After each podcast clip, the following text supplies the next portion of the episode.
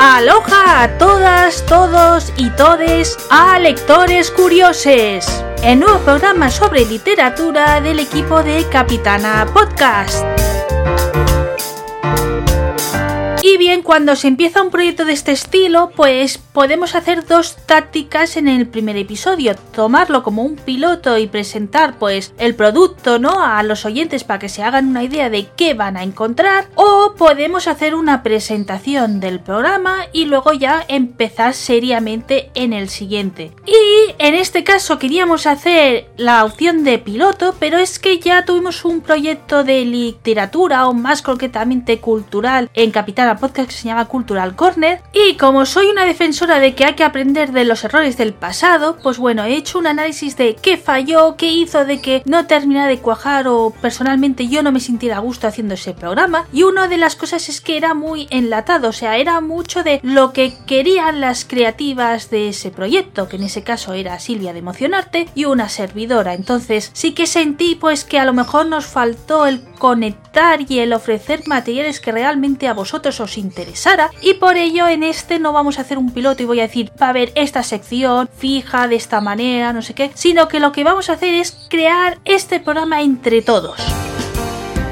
pero claro, para poder conseguir esto os tengo que contar más o menos cuál es el espíritu de este programa, ¿no? Pues bueno, poneros cómodos que vamos ya a la primera parte que podría ser una introducción.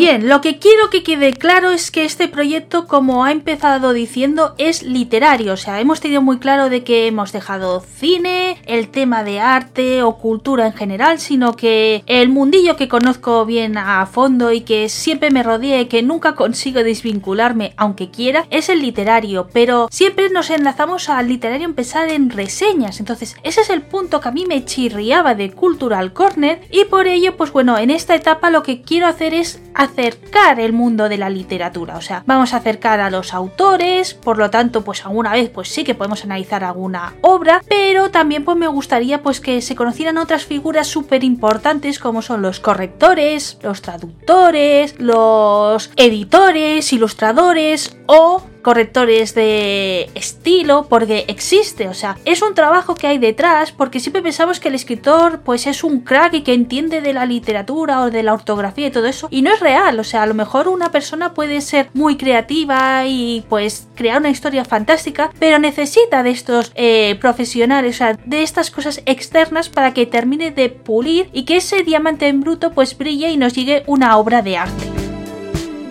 Así que la idea que tenemos es que haya un bloque dedicado a conocer a alguna persona relacionada con la literatura, ya sea mediante entrevista o como va a ser en este caso nos ha preparado la persona que hemos invitado para que descubráis un pequeño texto, entonces pues bueno, lo relataremos. Pero ojo, como he dicho, quiero que vosotras y vosotros pues también forméis parte de este universo de lectores curiosos y por ello pues si tenéis alguna otra idea o queréis participar o sois del mundillo de la literatura y decís oye me gusta pues ¿por qué no aparecer en este espacio? Por favor no seáis tímidos y poneros en contacto con el programa que os atenderemos con muchísimo cariño. Bien, quizá alguno está pensando de que la estructura de los episodios es ya empezar fuerte, o sea, con el tema así como el invitado. Deciros que no, que haremos pues como hoy una pequeña introducción para que sepáis qué esperar en el episodio, pero también pues una cosa que aprendí de Cultural Corner que os gustó mucho y que bueno, que estaba bien pues traerla es hacer como un juego, un enigma. Yo no soy tan enigmática y tan creativa en ese aspecto como Silvia, por lo tanto lo que iremos haciendo es pues dar alguna pildorita y al final de todo pues resolveremos el misterio. La idea es pues buscar algún personaje literario, algún autor o algún hecho relacionado con la literatura que se celebre el mes que imitamos y bueno pues crearos aquí el juego para que no solo sea escuchar sino que también le deis al coco. Y bien, como el título no es habitual, sino que es lectores curiosos, alguno podéis tener dudas del por qué se ha escogido y bueno, pues he creído que era un buen enigma para jugar en este primer episodio, así que vamos a ir poquito a poco. Y para que os merezca la pena pues jugar y introduciros y escuchar la resolución final, deciros que al final del episodio vamos a tener un sorteo. Sí, estrenamos el programa por todo lo alto, así que bueno, de momento os dejo rumiando y por qué creéis de que hemos escogido este título y pues al final del siguiente bloque tendréis la siguiente pista. En este momento del programa es cuando ya nos metemos a descubrir la persona que hemos decidido dedicarle el episodio. Pero sí que es verdad que esta vez pues lo hemos escogido por unos motivos específicos que creo que es justo que sepáis. Y es que en octubre, o sea, ya estamos a las puertas porque es el último día de septiembre y por tanto pues se puede decir que muchos a lo mejor este episodio lo descubrís en octubre, se celebra una iniciativa que es Leo Autoras.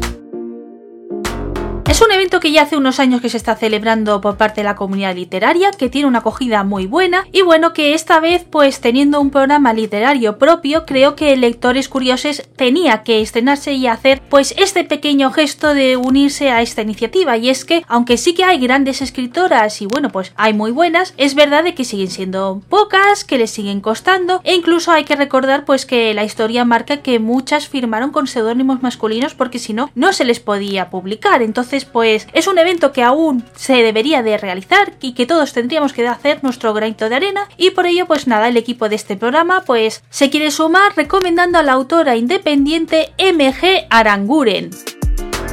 Para los que ya escucharais Cultural Corner el nombre os sonará porque hicimos reseña de dos de sus novelas y por ello pues no quería hacer una reseña por aquí al empezar y bueno he hablado con la autora y le he pedido pues que nos escribiera unas líneas para acercarla a su persona, ¿no? Porque claro, conocemos su obra, hemos analizado la historia tanto de Amanda como el thriller de El bosque de los hombres olvidados, pero no conocemos a la persona o qué le empuja a escribir, qué le acercó a la literatura, entonces pues bueno, pensamos que era la mejor manera de no hacer un refrito de materiales ya ofrecidos y que a todos pues nos terminaría de enriquecer.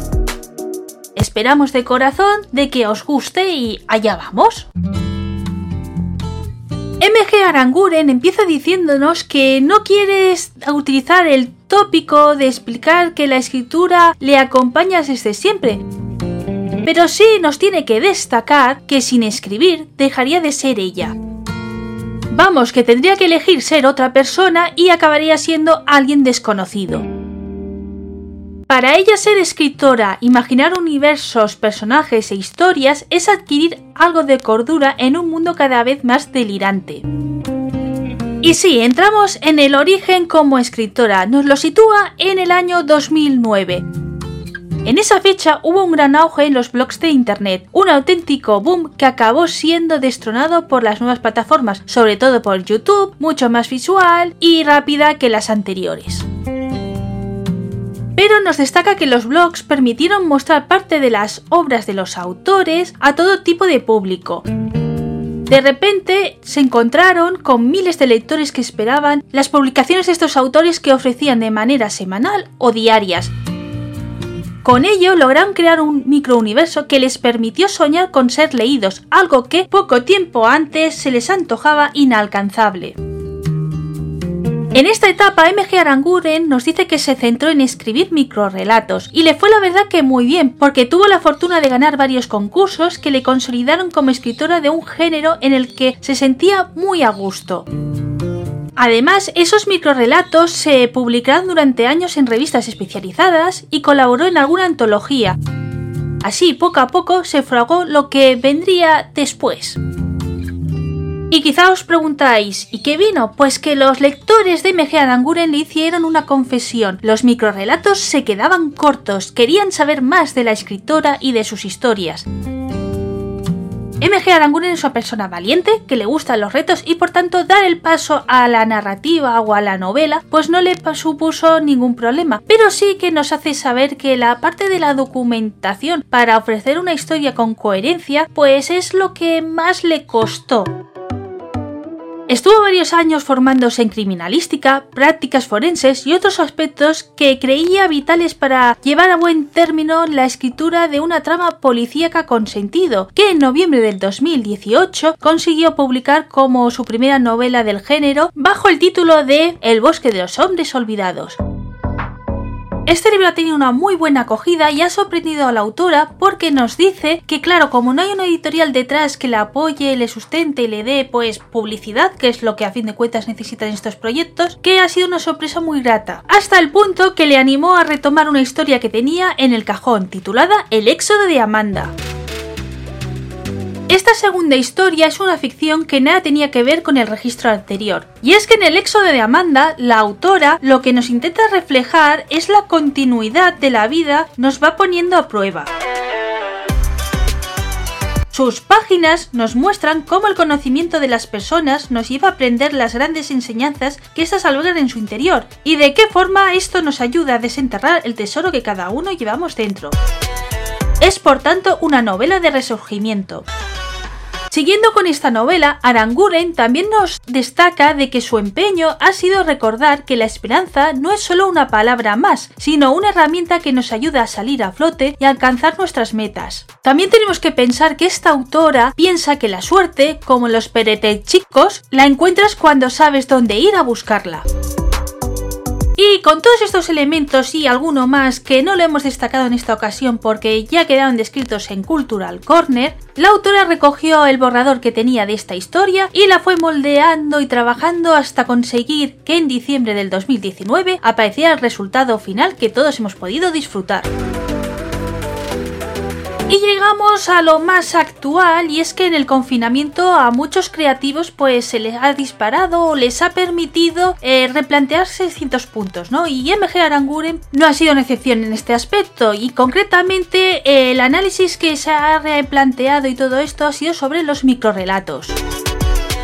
Cuando repasó los textos de microrelatos que tenía, se dio cuenta que intentaba contar historias desde diferentes puntos de vista, aunque lo que más le llamó la atención es que estos relatos eran historias propiamente suyas, o sea, tenían un inicio, un nudo y un desenlace, hecho que le hizo plantearse el por qué el microrelato está tan maltratado y no se considera una historia propiamente cada relato que nos ofrecen, porque a fin de cuentas nos ofrecen lo mismo que la novela, pero en un formato más breve.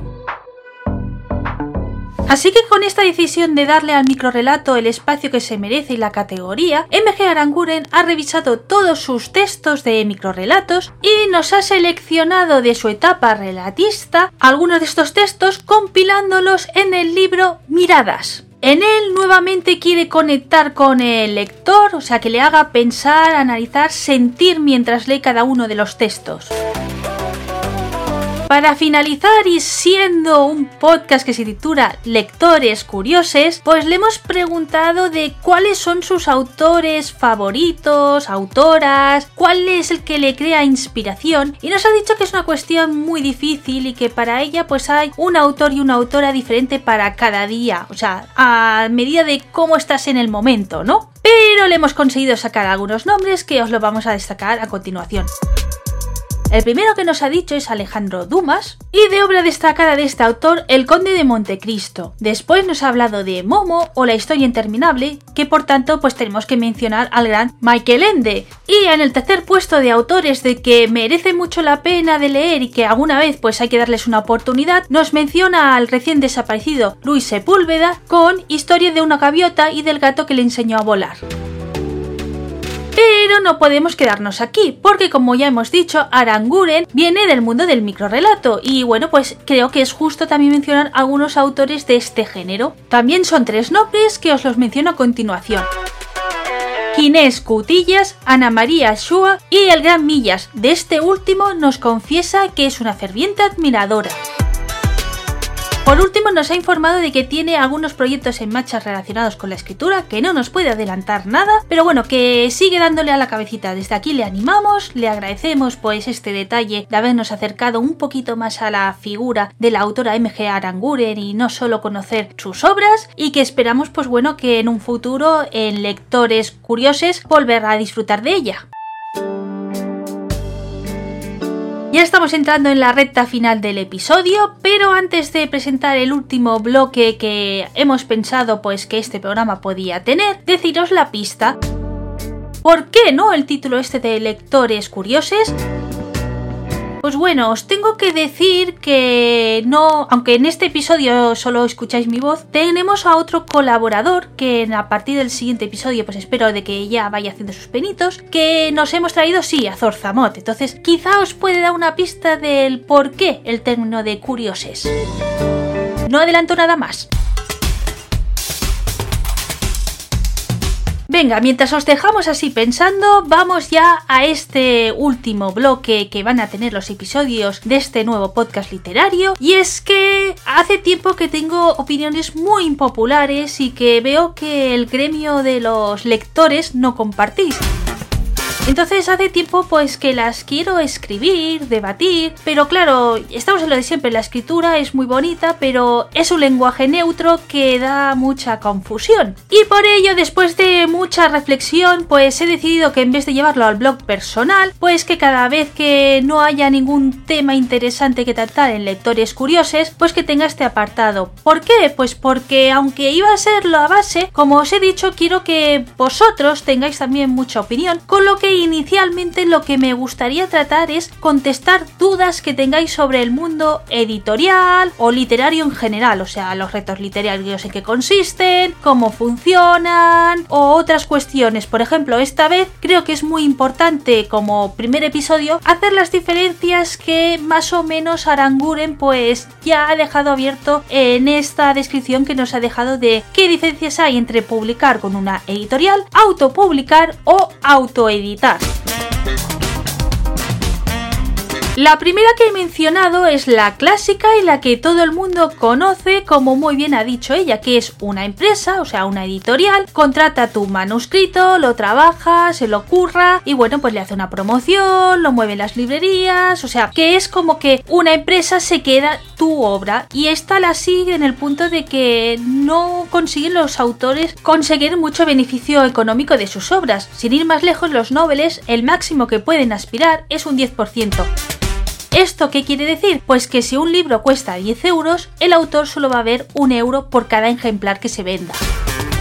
Y si a esto le metemos que con la crisis pues las editoriales apuestan menos por los noveles y que hay otras cuestiones que quizá pues más adelante si os interesa y mostráis interés se pueden hablar como las liquidaciones son bastante opacas, complicadas o hay alguna triquiñuela rara, hace de que los autores cada vez les guste menos el tema de publicar con una editorial. O sea, porque sí, no tienes que invertir nada y solo es que alguien apueste, pero es que cuesta tanto y hay tantos problemas de que por eso han proliferado las otras dos versiones que os he mencionado. Ahora os tendría que hablar de la autopublicación, pero lo que ocurre que es un híbrido entre editorial y autoeditar, entonces creo que es más conveniente que empecemos a hablar de la autoedición. Esta es la fórmula que utilizan los autores independientes, por lo tanto, donde el creativo tiene la máxima libertad bajo su obra. ¿Por qué digo eso? Pues bueno, porque autoeditar quiere decir todo, o sea, tienen que buscar pues la maquetación como será, el tema de las correcciones y demás no hay una tercera persona, se lo dedican ellos mismos, la parte del papel que se va a utilizar, las portadas, eh, la tirada de cuánto va a ser el libro, si solo va a ser digital, o sea, todo este tipo de decisiones recaen en el creativo, pero claro, eso quiere decir que todos los gastos lo asumen ellos. Y este es el motivo de que la autoedición en el formato físico, sea, en papel, pues sea tan minoritaria. Y es que al final el parche que han tenido que buscar los creativos es o hacerlo en digital o bajo el sello de Amazon porque sí que es verdad que tiene ciertas aplicaciones, servicios pues que hacen que la edición sea muy fácil pero a cambio nos obliga pues que solo podamos distribuir con ellos haciendo por tanto que la opción más demandada sea la de autopublicar, que como he dicho es un híbrido de ambos. ¿Esto qué quiere decir? Pues que bueno, hay unas empresas con servicios editoriales que tú vas, contratas los packs que ellos ya tienen en disposición, pagas la cantidad que te marquen y entonces te imprimen tus ejemplares y bueno, pues tú los vendes de manera independiente. Y debo decir de que algunas, aunque son de autopublicar, tienen ciertos grados de editorial. O sea, yo por ejemplo publiqué un manual sobre agapornis, que son unos loros africanos, y bueno, pues opté por este mix. O sea, me dieron pues unos ejemplares que yo pagué, pero luego eh, tenemos el de bajo demanda y entonces pues si alguna librería quiere o por ejemplo en Amazon pues lo gestionan ellos como hemos dicho se compra el ejemplar se imprime y se envía y entonces pues eso sí que tengo una liquidación estilo editorial y bien, hecha esta explicación, pues quizá la pregunta es, Vanessa, ¿a ti cuál de las tres opciones te gusta más? Pues tengo que deciros que ninguna. La autopublicación, que es la que he conocido de primera mano, tengo que deciros que estas empresas, pues muchas se nota de que como te sacan el dinero al autor y no en el tema de ventas, pues no miran mucho las cosas y hay bastantes disgustos y bueno, pues quizá para empezar, ¿no? Y para coger confianza en el primer ejemplar, pues sí puede estar bien, pero para la segunda obra, pues no sería una fórmula que yo os recomendara. Y venga, va, me voy a poner en modo de abuela cebolletas contándoos la experiencia que tuve de la autopublicación, que debo de decir de que yo fui muy afortunada porque me decanté por esta opción porque tenía un amigo pues que en ese momento estaba trabajando en una editorial de autopublicación, por lo tanto pues podía meter muchísimo la mano y realmente pues autoedité. Y es por eso de que yo no suelo decir que soy autopublicada porque fue un caso muy especial como he podido comprobar porque bueno con esta empresa pues también me invitaron y por ejemplo en San Jordi pues he podido ir y hacer firma por esta empresa. Entonces pues bueno he conocido autores de esa editorial autopublicada y bueno pues sé las diferencias y por ello os digo de que quizá el primero para coger confianza sí pero para quedarte y ser un autor autopublicado yo la verdad que no lo veo y es ser valiente y pasar a la autoedición. De esta, como he dicho, de que yo en cierta manera pues autoedité, os puedo decir de que cuesta muchas horas, es mucho sacrificio y bueno, hasta que ves la primera tirada impresa o que si escogéis Amazon pues que está en el catálogo de Amazon, es mucho trabajo y mucho sufrimiento y muchísimas horas. Y del tema económico, no penséis de que haya ganancias, ¿de acuerdo? O sea, si habéis invertido algo, como por ejemplo que habéis contratado a un maquetador, a un corrector, o ha habido una pequeña tirada impresa, deciros de que lo máximo que podemos aspirar es cubrir los gastos. Por ello, el consejo que os puedo dar es que nunca autoeditéis o autopubliquéis una saga. O sea, tiene muchos riesgos de que se quede a medias y que como muchos casos que os puedo comentar de que tengo aquí mi librería, se quede en uno o dos ejemplares porque claro, eh, al final pues puede pasar de que pinches y o que te quemes tanto de que no salga a cuenta pues terminarla. Así que por ello, si estáis pensando en coger este camino, os recomendaría de que siempre hicierais tomos autoconclusivos, incluso aunque estéis pensando en que sea a largo plazo una historia de varios volúmenes, pues que nunca quede la historia a medias y dejéis con mal sabor de boca al lector que os ha dado una oportunidad. Y sí, me falta la parte editorial. Yo tengo que decir que, como he dicho, tengo amigos que pertenecen al mundo de la literatura y que casi todos son editores y amigos y me han dicho que cuando yo quiera publicar en sus editoriales, pues solo les tengo que dar un toque y bueno, pues que me aceptan. Quiero decir, que lo tengo cómodo y quizá por esa parte, pues sí que es verdad que si algún día pues tengo alguna buena historia que escribir, pues quizá me decantaría para ese punto, pero nunca pensando en es mi camino, es mi profesión, sino que es como un, es un hobby, bueno, pues como tengo las facilidades, pues que me lo editen y que me lo hagan cómodo. Pero os destaco este punto de que me lo planteo por tener gente en el sector, porque sí que es verdad que si estuviera en la situación de quizá alguno de vosotros de tener que llamar a una editorial sin conocer a nadie, si que hubiera un feedback anterior y demás, y que hubieran pues los riesgos que os leo a muchos, yo no me decantaría por esa opción. Bueno, ahora sí que sí podemos hablar de que estamos al final del primer episodio de Lectores Curiosos y por tanto pues nos falta desvelar el primer misterio y comentaros el sorteo de qué consiste. Pues venga, empezamos con el tema de por qué tenemos la palabra curioses y no pues lectores curiosos, ¿no? Que sería pues quizá la fórmula correcta o la habitual. La pista os la he dado con Zorzamot. Quien os conozcáis del podcast de Maveriana Tecnóloga sabréis de que él pertenece pues al colectivo LGTB y por tanto pues las reivindicaciones del género neutro pues siempre me las ha transmitido. Sin ir más lejos no tengo pudor en decir de que me planteó de que en Aloha Onda, en los textos, los escritos y demás, pues se hablara, ¿no? Y que por ejemplo pues lo que hemos dicho en vez de todos, todas, pues que por ejemplo utilizáramos la palabra todes. En ese momento no le contesté nada y bueno pues ha quedado imperado la opción de duplicar como siempre hago de todos y todas o ah, también estoy aprendiendo pues alguna palabra pues que sea así como neutra, ¿no? De así, por ejemplo, en vez de decir niño niña, pues si puedes decir infante o infancia, juventud, la juventud, o sea, términos de esta manera, ¿no? Que sí que estoy un poco más entrenada, pues tiendo a hacer eso y lo otro no, pues porque lo siento mucho, yo no me he criado y me sigue pareciendo pues muy raro, incluso es como que un dialecto de esta zona que se utiliza mucho la E y demás, entonces pues bueno, se me cortecircuita en ese aspecto, lo reconozco porque es como que estoy faltando al respeto a esa región, como si me estuviera burlando de ellos.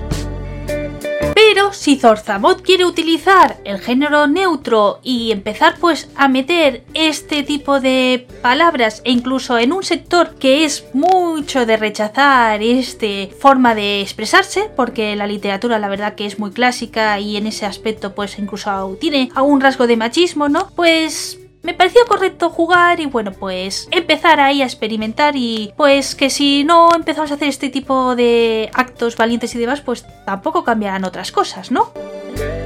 Así que nada, aquí queda la invitación pues a pensar también en que vamos a tratar también temas de ese colectivo, que el neutro pues posiblemente cuando aparezca Zorzamod pues aparezca. En el saludo inicial pues dejaremos el todes y bueno, algún punto pues intentaré pues educarme y bueno pues que queremos despertar este lado de respeto que queremos transmitir en Aloha Onda y que por tener un espacio en Aloha Onda pues que cumplamos esto, creo que representa muy bien el espíritu que la plataforma quiere obtener. Y ya solo me queda deciros una cosa, por favor, participar en el sorteo que tenemos activo en la cuenta de Twitter de arroba onda aloja. En esa cuenta tendréis un tweet fijado y veréis que el premio es un ejemplar del libro de MG Aranguren, El éxodo de Amanda. De verdad, vale muchísimo la pena y que no se diga de que este mes de octubre no leéis al menos a una autora. Las bases de participación para este sorteo las encontraréis en ese tweet, pero a grandes rasgos deciros de que es un sorteo nacional para España. Si lo siento mucho para todos los que nos escuchéis a nivel internacional, esta vez no podéis participar. Seguir las cuentas de Twitter de la autora MG Aranguren y de la plataforma podcast Aloha Onda y podéis participar hasta el 15 de octubre. Solo me falta comentar la periodicidad de este podcast, que no es fija, o sea, hemos calculado que será trimestral, lo que pasa que si alguno de vosotros pues quiere participar o nos propone algún reto en algún mes, pues no tenemos problemas en adelantarlo y que bueno, que de vez en cuando pues aparezca y sea bimestral o mensual, o sea, el tema es que no queremos el compromiso de tener que por obligación publicar tal día, que es uno de los problemas que por ejemplo tuvimos con Cultural Corner de que no asfixiaba mucho el compromiso de publicar en X día. Así que por ello en lectores curiosos pues no vamos a marcar una agenda y bueno pues serán así esporádicamente y por ello pues es importante de que sigáis las redes sociales ya sea de la plataforma Aloha Onda o de Capitana Podcast para ir sabiendo cuándo vamos a publicar. Eh, una semana antes o demás o cuando ya esté bastante cocinado el episodio os daremos un toque prometido. Y ahora sí, sin nada más que añadir, un abrazo a todos y nos vemos en el siguiente Lectores Curiosos. O si os gusta el mundo friki, os recordamos que el equipo que formamos Capitana Podcast también tenemos un programa titulado Marveliana Tecnóloga que se publica cada martes.